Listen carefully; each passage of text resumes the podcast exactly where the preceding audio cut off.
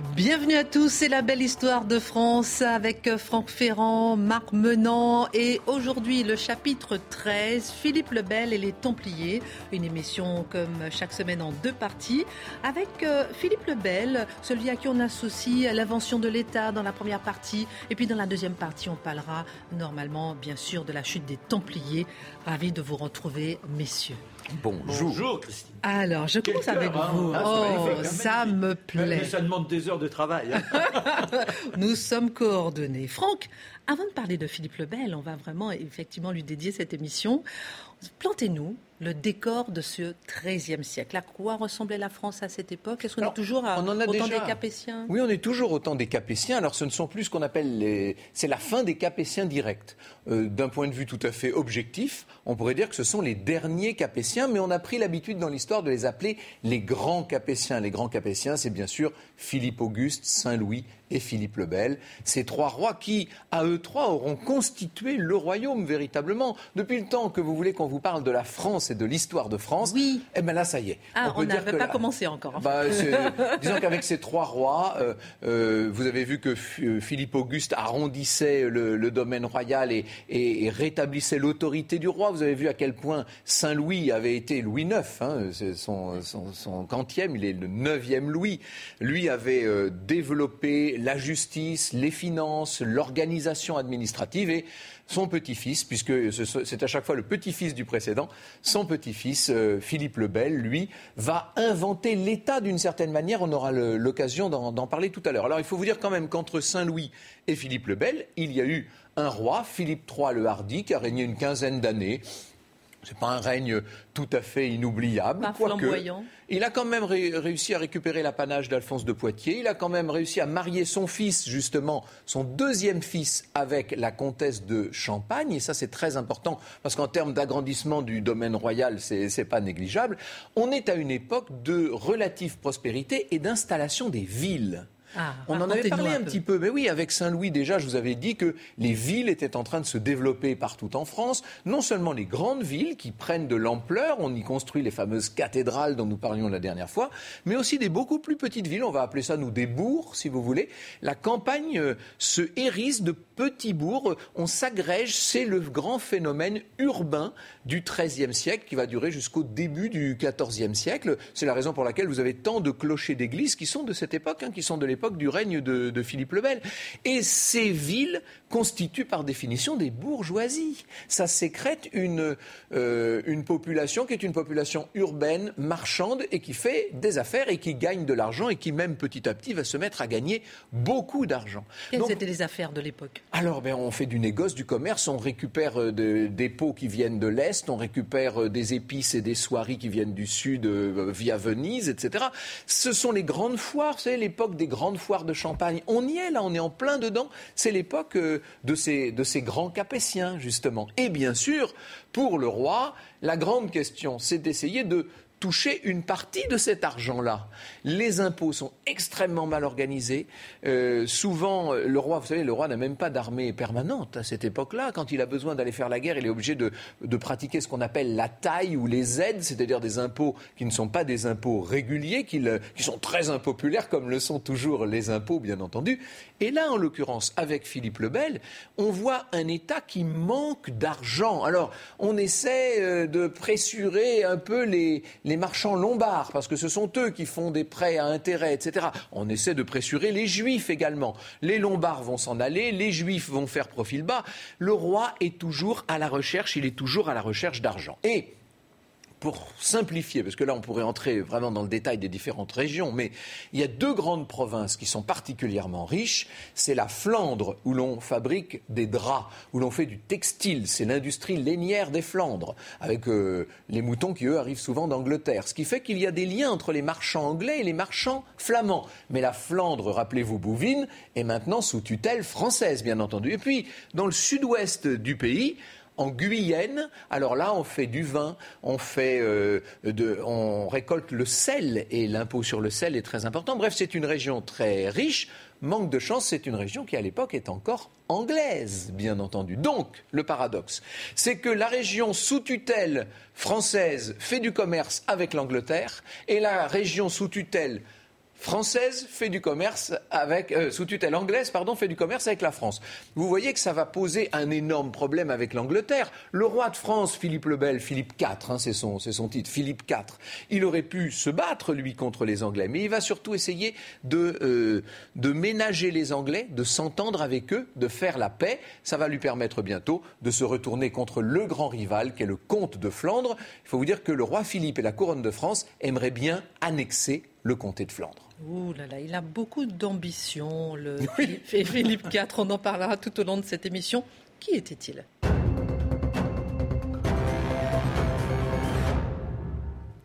Qui était Philippe le Bel? Euh, Le royaume de France, on va dire que c'est un règne pour lui. Hein. On va dire plutôt que c'est un règne pour lui qui débute mal. Euh, en quelques mots, commencez par nous dire un petit peu qui il était. Alors déjà, il est jeune. Hein. Il n'a que 17 ans lorsqu'il est sacré à Reims avec son épouse. On a connu plus jeune. On a déjà connu plus jeune. oui, d'accord. non, mais là, là, sauf qu'il est, il est en position de roi véritable. C'est pas un titre. Il se retrouve à régner immédiatement. Alors que se passe-t-il? Comme toujours, les grands carillons, le monde qui se presse en cette cathédrale de Reims. Mais malheureusement, on a beau chercher, au milieu de la foule, dans tous les nobles qui se pressent, point de roi d'Angleterre. Eh oui. Alors que, en temps. Il est vassal. Il est vassal, puisqu'il possède les terres de Guyenne, il doit rendre hommage à ce jeune garçon Oh, pourquoi Philippe le Bel? Parce que c'est Apollon. C'est invraisemblable. Une beauté qui fiche tous ceux qui sont à côté de lui. On le regarde comme si c'était une pièce de musée. Comme ça, oui d'ailleurs. aussi, oui, surtout ça, c'est beau. Hein, oui. mais là, il jamais, je crois, quand on lit les chroniques, les plumes se font aussi enchanteresses. On est émerveillé et ceux qui l'approchent eh bien oui, reste comme ça, presque, je dirais, en pamoison. Mais il faut dire que de son côté, il ne parle presque pas, à croire qu'il a peur de plisser son visage et de perdre de cet éclat. Alors bon, il reste là, et on a l'évêque Sausset qui écrit Notre roi est comme le grand-duc, ce très bel oiseau. Il regarde mais il ne prononce jamais un mot. Et, sans baisser les yeux, sans baisser les yeux. sans baisser, ah bah oui, oui, oui, oui. Et quand il parle, c'est une sentence, c'est une décision qu'il a prise. C'est incroyable. C'est vraiment l'homme qui terrifie à la fois. Donc, il émerveille, mais juste après, on se dit quelle sera sa décision. Et ce personnage, lorsqu'il est condamné à mûrir une action, que fait-il? Eh bien, il se réfugie à Maubuisson. Maubuisson, vous savez, eh l'abbaye, celle qui a été créée par sa grand-mère, Blanche de Castille. Et là, il s'enferme avec les moines. Donc, on comprend tout de suite qu'il est digne du grand-père, voilà, euh, mais il est digne de, Louis IX, c'est-à-dire il est dans la piété la plus absolue, comme Blanche aussi. Et, il, cherche toujours l'appui direct avec c'est même pas l'appui, c'est la connexion avec le Tout-Puissant. Il a l'impression d'ailleurs d'avoir été désigné, quand on lit, on a la sensation que cet homme-là est convaincu que c'est Dieu qui l'a élu. C'est invraisemblable. Alors toujours est-il que la première décision, eh bien, que fait-il face aux gens des Flandres? Ce comte des Flandres, qui traite avec les Anglais, qui s'enrichit, lui, il a besoin d'argent, faut mettre la main sur euh, ce trésor il envoie sur place un nouveau gouverneur et un matin à Bruges, eh bien, là encore, c'est le carillon qui déclenche tout, la foule trucide la garnison qui était en place. C'est intolérable. Il faut montrer l'autorité royale. Alors, il monte une opération avec euh, l'un de ses cousins et voilà les hommes qui se retrouvent à Courtrai. Oh, il n'est pas dans la bagarre. Il avait juré de ne jamais faire la guerre et d'être un roi de la paix lors de son sac. Donc, il s'est abstenu de venir. Et à Courtrai, on a les milices flamandes qui se sont multipliées et installées face à un cours d'eau. Et l'armée qui est là, l'armée royale qui se présente, on est un peu fatigué par le cheminement. La prudence serait de prendre son temps, mais que nenni Les chevaliers piaffent de passer à l'action. Ils sont sur leur fier destrier et devant eux, les archers. Alors on demande aux archers de prendre place et hop, on décoche, on décoche, on décoche. Forcément, les Flandriens, ils s'en vont, mais en réalité, ils avaient prévu la situation. Pourquoi ils avaient prévu la situation bah Déjà parce que le bord de l'eau est un peu boueux. Et qui plus est, soudain, des trombes qui tombent sur les deux assaillants, enfin les deux ennemis. Et cela, forcément, va déstabiliser les chevaliers. Mais ils sont dans une sorte d'inconscience audigère, dans une sorte de mépris vis-à-vis de l'adversaire. Au lieu de descendre de leur cheval, de se mettre à l'abri, les voilà qui restent, ils n'attendent que le moment de foncer sur l'ennemi. Et quand ils partent, eh bien malheureusement, le sol est totalement détrempé, les chevaux glissent, ripent, ils s'effondrent, et les voilà, eux aussi, qui choient dans la boue. Mais avec les armures, vous ne pouvez pas vous redresser. Ah bah et ils sont comme de véritables vers de terre qui seraient dans un boyau de ferraille. Alors qui gagne? Eh ben, eh ben, qui gagne Forcément, vous imaginez, comme ils sont à terre, les, les, Flamands, eux, ont prévu l'histoire. Ils sortent les couteaux, et l'avantage d'une armure, c'est, enfin, pour l'ennemi, c'est que vous avez les interstices. Les défauts de la cuirasse. Les défauts de la cuirasse. Et à partir de là, il n'y a plus qu'à transpercer. Hmm. Et c'est le carnage. Donc, le roi de France connaît sa première défaite. Il faut se venger. Deux ans plus tard, ah, là, il prend le temps, il y aura 100 000 personnes. Franck a dit il n'y a pas d'argent dans les, dans, les caisses. Alors, euh, pour motiver les, troupes, ce n'est pas évident. Donc, il se débrouille et le voilà, à nouveau, face aux Flamands. C'est à Mons en Pével. Pével. Là encore, on se fait front. les archers passent à l'action. Du côté flamand, forcément, on souffre. Mais là encore, le sort finit par tourner avec les contrariétés du ciel, de telle sorte qu'on arrête le combat et ensuite on passe au corps à corps. C'est la nuit. Mais les Flamands vont profiter de cet instant de repos pour s'infiltrer dans les troupes françaises qui essaient de récupérer. Le roi Philippe entend quelques bruits et le voilà qui jaillit, car cette fois-ci, il est avec ses troupes, et là, il prend son épée, pas le temps de d'enfiler l'armure et il se bat. C'est un véritable moulinet. Les autres nobles à côté limitent. Oui, on s'y croirait. Mais non, mais il limite. Et tout le monde est là et on trucide, on trucide, on trucide. 5000 morts parmi les Flamands. Cette fois, ça y est, ils sont matés et le roi Philippe remporte sa première grande victoire dans son souci d'instaurer cet État tout-puissant esquissé par Franck il y a quelques instants. Mais il y a une contrariété, une grande contrariété. C'est le pape Boniface VIII. Ça, ça mérite une page, je pense. Eh bien, on, va y, on va y accéder tout de suite. Merci beaucoup pour ce récit, parce qu'on croit qu'on on, s'y croirait. Et tout de suite, les papes en Avignon.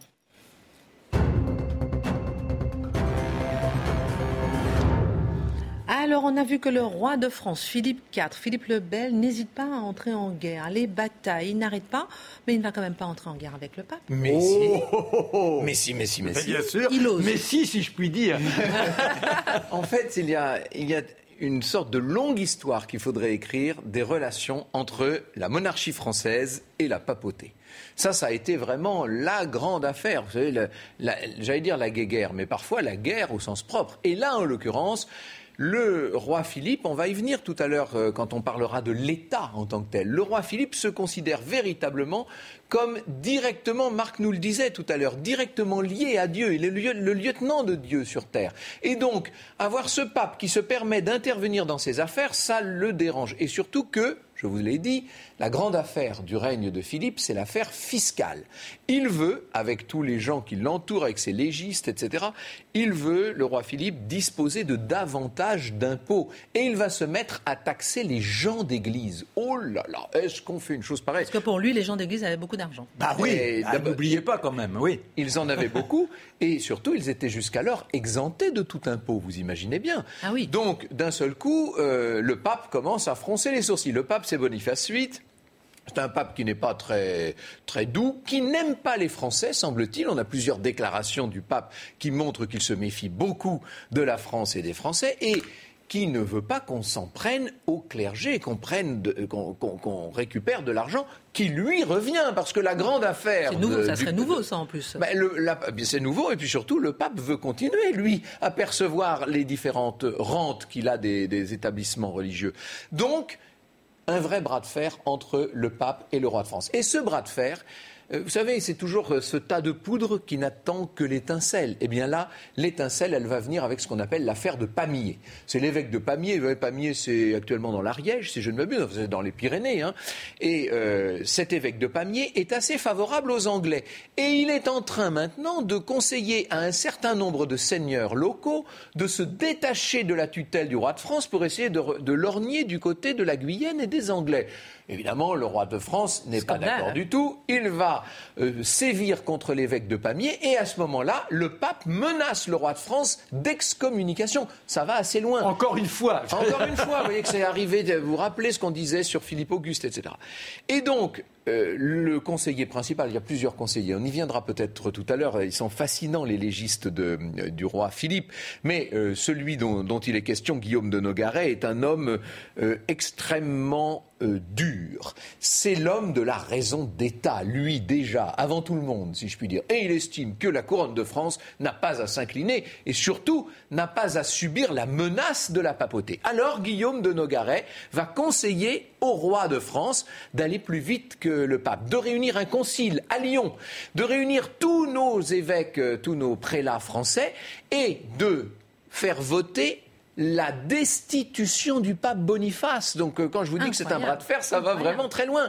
Sauf que le pape, apprenant ça, il commence à rédiger la bulle d'excommunication du roi de France et d'interdiction du royaume. Ça veut dire qu'on n'aura plus le droit de recevoir la communion dans le royaume. C'est d'une gravité folle du point de vue euh, religieux de l'époque, vous imaginez. Et à ce moment-là, Guillaume de Nogaret, qui était déjà à Lyon, décide de continuer son chemin et d'aller carrément dans le Latium à Anani où se trouve le pape pour faire pression physique sur le pape en présence du prince Colonna et de quelques grands seigneurs. On dit que à cette occasion, le prince Colonna aurait retiré son gantelet de fer, vous savez, et aurait souffleté le pape. Vous imaginez, on appelle ça la gifle d'Anani. c'est un des grands moments. Ça vous montre la puissance de cette monarchie française pour se permettre ça contre le pape. Napoléon fera mieux, vous me direz, mais enfin, c'est déjà pas mal dans le genre. Sauf que, le pape. Outre, alors en fait, il semblerait que la gifle en question n'ait jamais eu lieu, qu'elle soit symbolique, métaphorique. On l'a inventée apparemment au XIXe siècle, c'est ce que nous dit Jean Favier en tout cas. Peu importe, toujours est-il que cette gifle d'Anani, elle va, elle va entraîner la mort du pape. Par humiliation et dépression. Dépression. Il est tellement choqué, c'était un vieux pape, hein, vous vous direz malade, mais il finit par mourir quelques jours plus tard et on va élire, mais alors cette fois sous pression française, le Sacré Collège va élire le premier pape français, Bertrand de Gaulle. Ce Bertrand de Gaulle, donc c'est Clément V, euh, il y aura d'autres papes français dans la suite, et ces papes décident de venir s'installer. Il y aura six d'ailleurs. En compte avec. Pardon Il y aura six papes français. Euh, et, il y aura six papes avignonnais, mais oui. Et il s'installe donc, euh, c'est lui qui va décider ça quatre ans plus tard. Et pourquoi en Avignon il décide, il décide, sous la pression du roi, hein. c'est-à-dire que. Alors, messieurs, oui, pourquoi en Avignon Parce que c'est une terre pontificale, c'est le comte avénessin, c'est une terre pontificale en fait. Et comme ça, il a le clergé sous sa dépendance. Vous imaginez maintenant, comme il veut euh, bien justifier cette connexion directe avec Dieu, eh bien, euh, c'est prouvé puisque les papes sont sur le territoire du royaume. Là où se trouve le, pape, là où est Rome. Euh, ben, c'est un peu ça. C'est d'ailleurs la phrase, c'est ce qu'on disait. Et le successeur de, Clément V, ce sera Jean XXII, celui qui va commencer à faire construire le fameux, l'extraordinaire palais des papes. Et alors après, il y aura oh, toutes les grandes constructions. C'est extraordinaire. Si vous avez une chose à visiter oh, dans cette région de la France, il faut aller voir ce palais des papes, qui est une chose inouïe en Avignon. Eh bien, ce, ce Jean XXII, monseigneur de qui était un Bordelais, lui, encore un pape français, vous voyez, était un personnage assez extraordinaire. On dit qu'il ne se nourrissait notamment que d'aliments entièrement blancs. Vous voyez, il était quand même. Et alors, pour se faire élire, il s'était fait passer pour très malade, comme ça. Les, les cardinaux s'étaient dit, bon, on en sera vite débarrassé. Et à la minute où il a été élu, hop, on s'est rendu compte qu'il était en pleine forme. Il a régné longtemps. Qu'est-ce que ça a apporté à la France, justement, le fait d'avoir six papes en Avignon comme ça ben, Je vous dis, pour, le, euh, n'oubliez pas d'abord qu'on est avec des populations qui sont en dévotion. C'est fort ben, quand même. Mais non, mais oui, ce nomadisme pontifical. Oui, eh ben oui non, non, mais c'est-à-dire que vous incarnez là véritablement la logique où euh, quand vous étiez sacré à Reims, que vous étiez ouin, oui. ça montrait que Dieu vous bénissait, Dieu vous accompagnait. Mais là, vous dépassez ça. Le, roi devient pratiquement le nouveau pape, avec pour adjoint. il, y a un pape, mais, mais... qui, est qui, est tout près de la couronne de France. Il n'est pas en territoire français, attention. Hein. Avignon, à l'époque, n'est pas une ville. Alors d'ailleurs, c'est plus complexe que ça, parce que Avignon est une ville française. Mais on est sur des terres qui sont largement pontificales. Et est-ce que le pape, pardon, hein, mais est-ce que le pape, à ce moment-là, il, a, il est affaibli parce qu'il est justement en Avignon ou pas? Bah, C'est surtout qu'il a été choisi par le roi et que c'est sous la pression du roi qu'il a été élu. donc, euh, on, aura, l'occasion d'en parler dans, les émissions qui vont suivre, mais euh, évidemment que ces papes français, ils sont un peu sous la tutelle de Philippe mm. le Bel, mais quand Philippe le Bel vient à mourir, les, successeurs sont tellement fallaux et tellement nuls que mm. le pape retrouve toute son importance. Le problème, c'est que bientôt, les cardinaux vont réélire un pape à Rome et qu'on va se retrouver avec deux papes. Un mm. pape ah en Avignon, un, pape, à Rome. Et ça, c'est ce qu'on appelle le grand, schisme, d'Occident. On aura l'occasion d'en parler. En tout cas, c'est très intéressant cette petite partie euh, des papes euh, en Avignon et puis cette guerre de Philippe le Bel. voilà, il rentre en, guerre avec tout le monde. Fin de cette première partie, mais attention, dans un instant, on va parler de la chute des Templiers. On va parler de la fameuse malédiction de Jacques de Molay euh, dans la deuxième partie avec vous. Franck Ferrand, Marc Menant, la belle histoire de France continue. La belle histoire de France continue. Nous sommes dans le chapitre 13. Philippe le Bel et les Templiers. Formidable histoire que de l'histoire de ce roi. On va euh, parler avec Franck Ferrand, Marc Menon, là pour l'instant de ce rôle de Philippe IV qui aurait inventé l'État. Pourquoi dit-on de lui qu'il aurait inventé l'État? Tout à l'heure, euh, Franck a fait une petite incise, comme on dit, c'est-à-dire qu'il a évoqué les juristes. Il a compris. On appelait les légistes. Les légistes. C'est-à-dire que si vous n'avez pas des lois, si vous n'avez pas des textes, il est évident que chacun vit presque selon ses fantaisies. N'oubliez pas non plus le rôle déterminant que s'étaient attribués les évêques. Parfois, on avait l'impression que ce sont eux qui régissaient certains points du royaume. Et puis, il y avait les seigneurs, qui, à leur façon aussi, entendaient être les tout-puissants sur leur terre. Eh bien, comment annihiler tout ça? Comment devenir celui qui impose la manière d'être et qui fait en sorte qu'il y ait une cohésion de l'ensemble? Et là, il va se reposer sur Guillaume de Nogaret, car ce personnage est un homme... Et Enguerrand de Marigny, les deux. Hein. Voilà, les, deux... Ce sont deux conseillers oui. Oui, on appelle les légistes. Hein, voilà, c'est ça. Parce que je vous ai dit, au niveau des grandes décisions, les idées, bah, déjà, c'est une inspiration presque céleste, puisqu'à chaque fois, il se retire à Maubuisson pour savoir comment il doit se comporter, quelles sont les tendances de la politique qu'il doit choisir. Mais après, c'est il demande à ceux qu'il s'est choisis, ce ne sont pas vraiment des conseillers, ce sont plus des exécuteurs. Voilà, messieurs, ce qu'à mon sens nous devons faire. Maintenant, mettez en œuvre cette politique. On peut dire aussi euh, qu'à partir du moment où le roi se considère comme non plus seulement le plus grand des suzerains, non plus seulement comme le suzerain des suzerains, mais comme le père de tous les sujets, qu'il soit euh, noble ou, euh, ou roturier, qu'il soit religieux ou laïque, euh, le roi est maintenant celui qui domine l'ensemble du, du, royaume et du pays. C'est une première. mais oui, c'est un changement de, de nature d'une certaine manière. C'est-à-dire que Marc a raison d'insister sur cette, cette dimension juridique, sur des textes qui sont écrits, qui sont rédigés par les légistes, sur des textes qui sont beaucoup inspirés du droit romain. Et vous voyez que, alors là, ça fait longtemps que 476, que l'Empire romain s'est effondré. Hein, maintenant, ça fait, vous vous rendez compte, ça va bientôt faire mille ans. Bon. Mais il n'empêche que le, modèle romain est toujours là, présent en arrière-fond.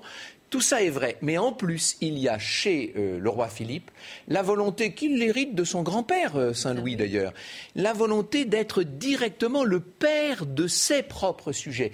il, il, y a le roi, ses légistes qui sont beaucoup tirés de la bourgeoisie et de la toute petite noblesse, et puis l'ensemble du royaume. Il n'y a plus ce jeu de féodalité qui pouvait exister autrefois, voyez. Et là, on peut dire que le roi établit ce qu'on pourrait appeler la souveraineté, tout simplement. Dans notre époque où la souveraineté française est en grand recul, c'est amusant, intéressant de voir comment elle s'est constituée, comment elle s'est forgée. Et il est évident que Philippe le Bel en aura été l'un des grands artisans. Et il veut monter la bourgeoisie. Et eh Cette bourgeoisie, il faut la mater d'une certaine eh façon. Il ne faut pas qu'elle devienne, comme les seigneurs, une sorte de puissance qui s'organise comme elle l'entend. Et là, grâce au texte, il les bloque. Alors justement, j'ai l'impression que c'est un roi qui veut à la fois tellement de pouvoir, tellement d'autorité. Au nom de Dieu. Au nom N'oublions pas. Oui, bien sûr. Peut-être plus que les autres rois, d'abord. Oui, sans doute. mais qui aussi donne la parole au peuple.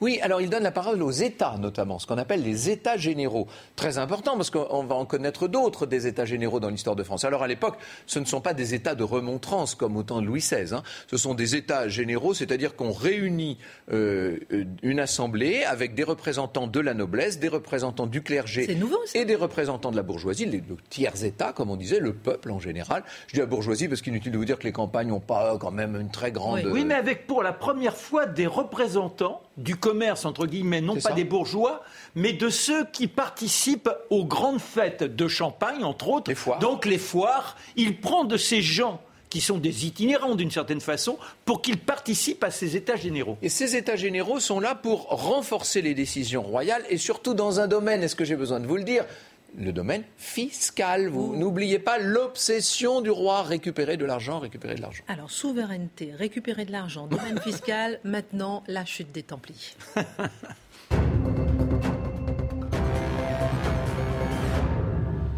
obsédé par l'argent. Mais oui, alors les Templiers, c'est l'archétype, c'est le modèle C'est qui déjà? C'est quoi? L'ordre des Templiers ben, Les Templiers, vous avez raison, revenons à l'origine. Ça nous ramène à notre belle émission sur euh, les royaumes euh, francs de Jérusalem, vous vous rappelez L'émission sur les moines, Et Bernard de Clairvaux. Exactement, parce que les Templiers s'inspirent directement de Bernard de Clairvaux, même s'ils ne sont pas cisterciens, ils sont augustiniens, c'est un peu subtil, peu importe. Ce sont des moines soldats. Alors voilà, c'est-à-dire qu'en fait, quand on a installé ces États au Levant, vous vous rappelez, dans les pays euh, sur la Terre Sainte. On avait ce royaume avec ses, principautés sur la Terre. Eh bien, il y a des chevaliers qui ont proposé au roi Baudouin II à l'époque, euh, c'est Hugues de Pince notamment, hein, mais enfin il y en a d'autres, qui ont proposé de créer une espèce d'ordre particulier. Ce sont des moines qui, comme les moines, observent une règle, bien entendu, en l'occurrence donc une règle augustinienne, mais ces moines en même temps, ils montent à cheval, ils portent des armures, ils ont de grandes épées, ils font la police. Ce sont des moines soldats, c'est assez particulier. Il y a deux grands ordres qui vont faire régner l'ordre, qui vont établir la police dans ces États de Palestine, ce sont les hospitaliers de l'ordre de Saint-Jean de Jérusalem, hein, les hospitaliers et donc les Templiers. Ces Templiers, ils sont d'autant plus forts et puissants qu'ils bénéficient d'un prestige immense, ils reçoivent des donations de toute la chrétienté. Imaginez-les dans leur somptueux manteau blanc immaculé avec la grande croix rouge. Vous savez, ils sont très très spectaculaires. Ce ne sont pas des tendres, ce ne sont pas des gens très, très faciles d'abord. Mais là, vous me parlez de Jérusalem, et pourquoi en France alors, du coup? Eh bien, parce que euh, vous avez vu, alors on ne va pas refaire toute l'histoire de la, de la disparition de, de l'État latin, mais vous avez vu que euh, en 1284, euh, Jérusalem est tombée, qu'en 1291, c'était la chute de Saint-Jean d'Acre. Vous vous rappelez, quand tout le monde se, rend, se, se, se rembarquait, eh bien, les Templiers sont repartis comme les autres. Sauf qu'ils avaient depuis longtemps établi des commanderies qui étaient des des, antennes dans lesquelles on pouvait faire ce qu'on appelait des lettres de change. C'est le début de la bande. Alors voilà, là, vous avez toutes les commanderies templières ah de France aux alentours de l'an 1300, c'est-à-dire en plein cœur du, du règne de, de, Philippe le Bel. Vous voyez que ces commanderies templières, bien sûr qu'elles sont très nombreuses en Languedoc, parce que c'est par là qu'on est rentré, bien entendu, qu'on est revenu de Terre Sainte, mais ensuite elles s'étendent non seulement d'ailleurs sur toute la France, mais si on avait les territoires étrangers, vous verriez qu'il y en a beaucoup en Allemagne, il y en a en Angleterre, il y en a jusqu'en Écosse, en Espagne, il y en a partout. Et ces commanderies, c'est comme un énorme réseau d'agences bancaires parce que que font ces Templiers maintenant Qu'est-ce qu'ils font Bah oui, maintenant ils sont en France. Alors ils ont des exploitations agricoles, ils ont des revenus d'exploitation. L'argent qu'ils gagnent, ils, ils, en prêtent. Ils font un système de, de lettres de change, ce qui permet à des voyageurs, en déposant de l'argent dans une, dans une commanderie, de récupérer cet argent à l'autre bout du royaume en se promenant sans argent sur soi. Donc on risque pas les, les bandits, etc. Et donc, petit à petit, voyez ce qui se passe. Bah, c'est évident, les Templiers deviennent de plus en plus puissants, de plus en plus riches. Pompiers, plein d'argent. Exactement. Donc, ils sont d'abord extrêmement riches. Ils prêtent beaucoup d'argent à la couronne. Il faut jamais prêter d'argent à la couronne. C'est un petit conseil que je donne à nos, téléspectateurs. Quand vous prêtez de l'argent à la couronne, vous finissez au bout d'une corde, généralement. C'est comme ça que ça se passe. Promis. Donc, la, donc, la, couronne avait une grosse dette. évidemment. Et puis, d'autre part, euh, ils sont tellement puissants, tellement bien organisés, tellement. Et puis en plus, encore une fois, je vous dis, ces, chevaliers du temple, la terre ne les porte pas. Ils sont convaincus d'être, pour le coup, les lieutenants de Dieu, eux aussi. Et donc, peu à peu, ils sont en train d'installer au cœur du royaume ce qu'on appelle un État dans l'État. Et vous avez Enguerrand de Marigny, et vous avez Guillaume de Nogaret, qui là encore chuchote à l'oreille du roi et disent Mais sire, vous ne pouvez pas laisser ces gens. Euh, prendre le pouvoir à votre place. Le roi est pauvre. Le, roi... pouvoir ou l'argent? Les deux. Les deux. Très bien vu.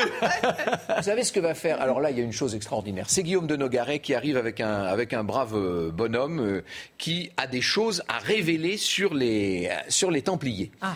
Euh, ce, ce, bonhomme, il s'appelle le Sequin de Florian. il va dire qu'il a été incarcéré dans la même cellule qu'un templier, que ce templier était un moine défroqué qui lui a raconté les pratiques euh, au sein de l'ordre, pratiques d'humiliation, des pratiques où l'on crache sur la vraie croix, pratiques de sodomie généralisée, etc. Bref, des, des chefs d'inculpation énormes. Et le roi, lui, est extrêmement content d'apprendre ça. Il se dit, mais alors je tiens mes templiers. Il va faire mener pendant sept ans, vous imaginez ça? Pendant sept années, entre 1300 et 1307, il va faire mener une enquête extrêmement longue, extrêmement difficile dans le royaume, sans éveiller l'attention des Templiers qui pourtant ont leur réseau d'espionnage très très très très développé. Et le vendredi 13, ça ne s'invente pas, le vendredi 13 octobre 1307, à 8 heures du matin dans l'intégralité du royaume, à une époque où il n'y a pas de SMS, inutile de vous dire, hein, où, les communications sont difficiles. Et, où il n'y a pas des gendarmes à tous les pas de porte. Exactement. Ben euh, c'est ça. Il n'y a pas de gendarmerie. Voilà. Eh bien, on envoie des hommes en armes au nom du roi qui viennent faire une inspection des commanderies, partout dans toutes les commanderies de France, tous les petits points verts que vous avez vus tout à l'heure sur la carte. Ils frappent on, les fait entrer. Au nom du roi de France, nous venons inspecter vos greniers à blé, etc., ou vos, ou caves à sel. Bon, oui, sauf qu'en réalité, à peine les hommes d'armes sont-ils à l'intérieur qu'ils demandent à parler partout aux différents euh, maîtres, aux, prieurs templiers, et ils font arrêter tout le monde. C'est le plus grand coup de filet de l'histoire de France, ce 13 octobre 1307. Tous les templiers sont arrêtés en même temps et on va maintenant instruire contre eux. Et on va demander au pape, qui est un pape à la solde, enfin à la botte du roi, hein, c'est le pape Clément V, qui quand même va bien se défendre, le pape Clément. Mais on va lui demander d'instruire un procès en hérésie contre ces Templiers. Et le pape, au début, est relativement, euh, relativement objectif. Il n'a pas d'avis a priori contre les Templiers, puisque, qui dépendent de lui, qui sont sous sa protection. Sauf que ce qu'il apprend en toute honnêteté, à mesure qu'on enquête, ce qu'il apprend, le pape le sidère et on va voir. C'était la torture, tout ça. Alors oui, bah oui alors, parce que dans un premier temps, alors, dans un premier temps, non. Dans un premier temps, les interrogatoires sont menés par des ecclésiastiques, tout en douceur, tout Donc ça. les sept premières années de l'enquête, c'est là où il y a eu les des, des Alors avant, il y a eu une enquête secrète. Ensuite, pendant trois ans, il y a une longue enquête qui est relativement relativement modérée. Mais après, effectivement, quand le bras séculier va s'en mêler, alors on va se mettre à torturer atrocement tous ces pauvres Templiers qui, racontent n'importe quoi. Alors, c'est Michelet qui a beaucoup étudié cette question. Et Michelet nous dit que lorsque les Templiers avouent, les aveux qu'ils font sont très différents dans les procès. Alors qu'en revanche, quand les Templiers dénient, ce sont les mêmes phrases qu'utilisent les inquisiteurs. Donc, ça laisserait entendre que les accusations sont plus sérieuses qu'il n'y paraissait. En tout cas, que les Templiers aient eu tort ou qu'ils aient eu raison, ils vont être condamnés. L'intégralité de leurs biens sont confisqués. Le pape demande que les biens en question soient reversés aux hospitaliers. Inutile de vous dire que le roi de France va se servir très amplement au passage. N'oubliez pas qu'initialement, le roi de France souhaitait que l'ordre des hospitaliers et les Templiers soient unis, se fassent fusion et forcément, les Templiers étaient contre. Donc, euh, il y a une volonté. Le, roi, quand, on suggère qu'il apprend, je, moi, je, suggère de mon côté qu'en réalité, il est à l'initiative de l'opération. Vous voyez, euh, euh, c'est pas si clair que ça. jamais rien de ça. En tout cas, ce qu'on comprend, c'est une grosse, grande persécution et la chute des Templiers. Maintenant, une malédiction. Le dernier à être arrêté, vous me direz, la malédiction de Jacques de Molay.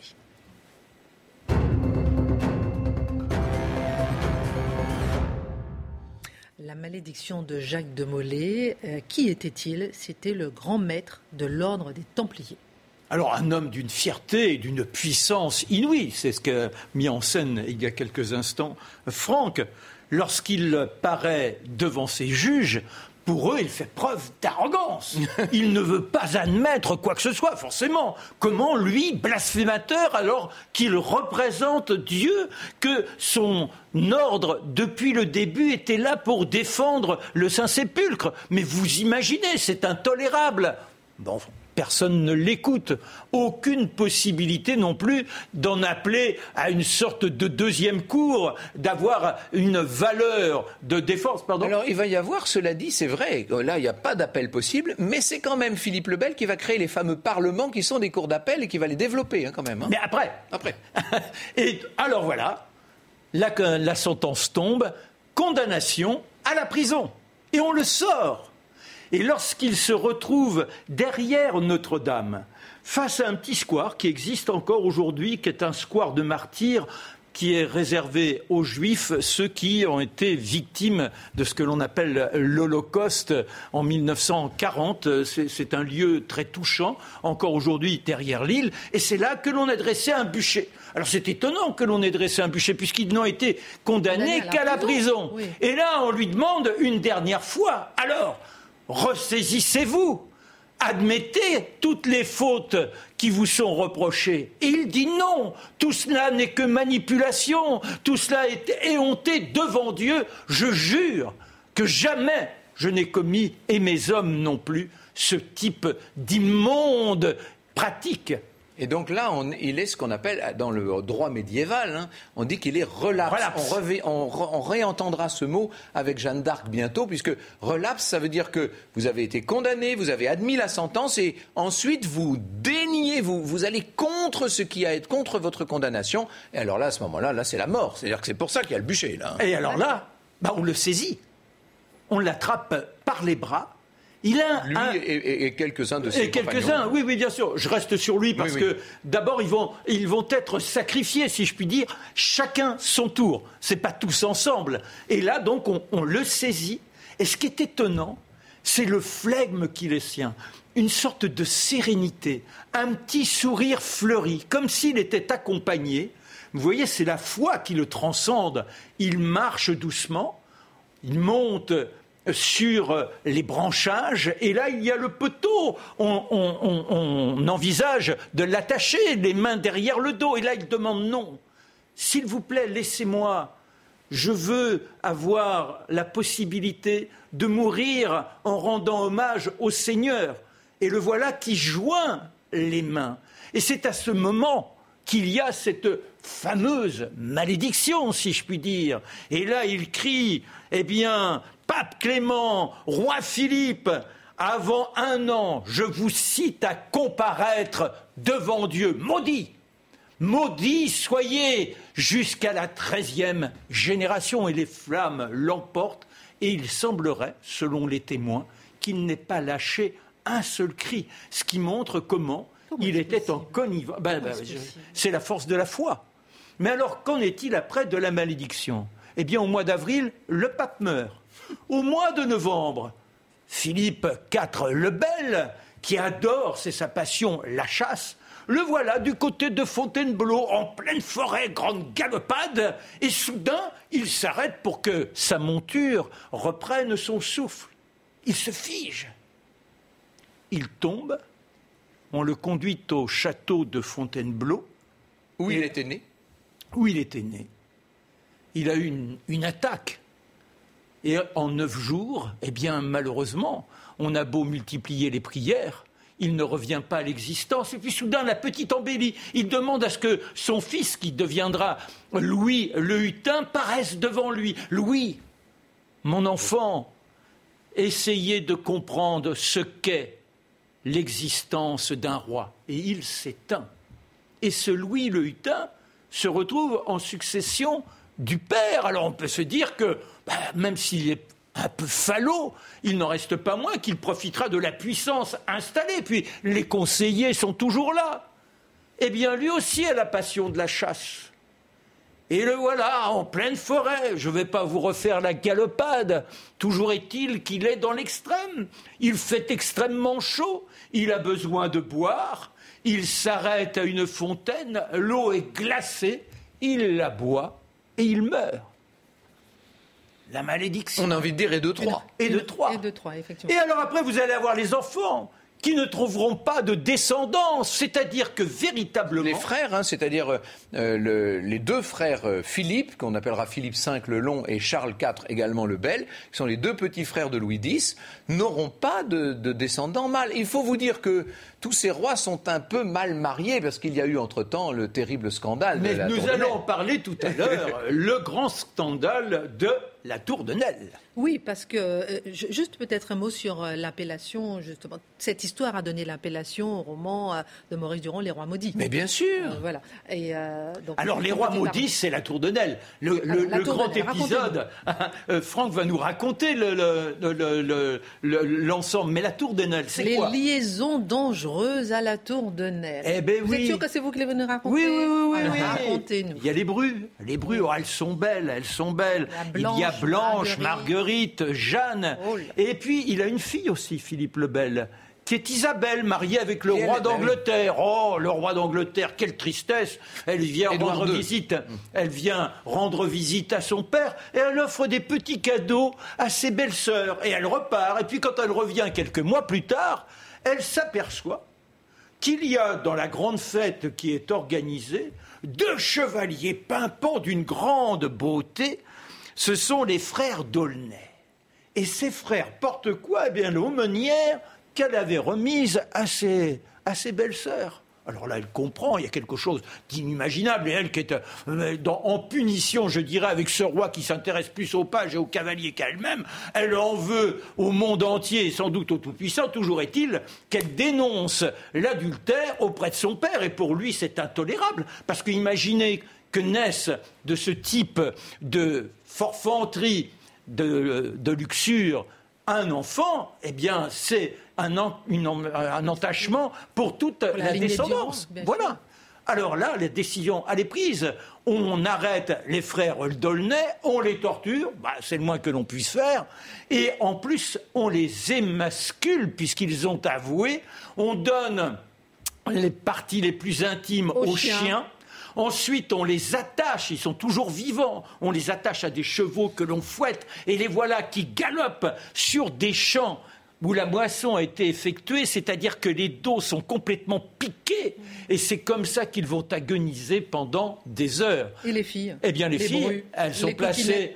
Alors, elles sont placées à Château-Gaillard, dans des, dans des chambres le grand château fort qu'avait construit euh, autrefois Richard Cœur de Lion au moment de, Philippe Auguste. Marguerite, elle est emportée parce que les conditions de vie sont épouvantables. Blanche, elle, finit par euh, survivre et elle devient nonne. Quant à Jeanne, elle sera reine de France, mais on susurre qu'elle n'a pas perdu les mauvaises habitudes, qu'elle a de nombreux amants mais qu'il y en a un, Buridan, qui échappe, parce que quand elle a connu le plaisir de la chair, elle noie ses amants. ça, c'est la légende totale. C'est la hein. légende totale. Il est parti dans la Mais non, mais c'est parce que c'est la chanson de, Brassens, Buridan.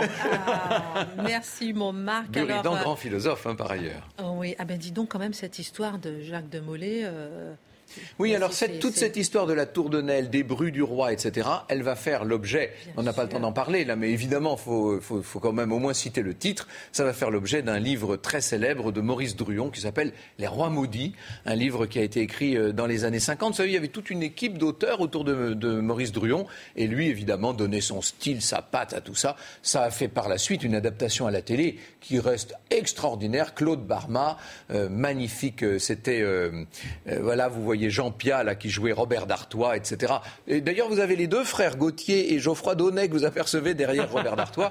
Euh, voilà, c'est ça a été un des grands moments de la télévision française, c'est Roi Maudit. Hein. Et puis un grand moment de l'histoire de France, effectivement. Euh, messieurs, merci beaucoup. Une petite fiche de révision pour terminer cette ah. émission.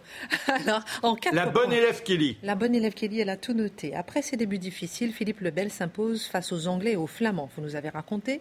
Deuxièmement, le conflit euh, du roi de France avec le Vatican conduit les papes en Avignon. Mhm. Troisième point, en 1307, Philippe IV fait arrêter tous les Templiers du royaume. Et puis quatrième point, aucun des fils de Philippe le Bel ne sauvera la dynastie. Ça veut dire quoi ça? Ça veut dire que notre dynastie des Capétiens, née avec Hugues Capet, ça nous ramène un peu loin en arrière maintenant. Eh bien ça y est, cette fois c'est fini. Le, sang de France, la dynastie va passer aux Valois. Ce sera le premier roi valois, Philippe VI. C'est lui qui va devoir affronter les Anglais dans ce qu'on appellera très bientôt la guerre de Cent Ans ce sera un, roi élu. Mais on vous racontera ça une autre fois. Les Templiers, une chevalerie chrétienne au Moyen Âge. Pour vous, c'est votre livre, Marc Oui, d'Alain de Murger. Voilà. De Murger, grand, grand connaisseur de cette époque, et notamment de la papauté d'Avignon. Hein. Et vous, Franck Ferrand, les rois maudits. Oui, les rois maudits, bah évidemment, là, il faut, il faut relire Maurice Druon, c'est un bonheur. Le premier volume s'appelle Le roi de fer, et vous avez bien compris qui euh, se cache derrière cette, euh, cette appellation. C'est notre Philippe IV, c'est notre Philippe le Bel, bien sûr, qui, à l'écran, dans l'adaptation, était joué par Georges Marshall. Oh là là, merci beaucoup euh, Franck Ferrand, Marc Menant pour cette émission encore une fois passionnante. La semaine prochaine, chapitre 14 du Guéclin et la guerre de Cent Ans.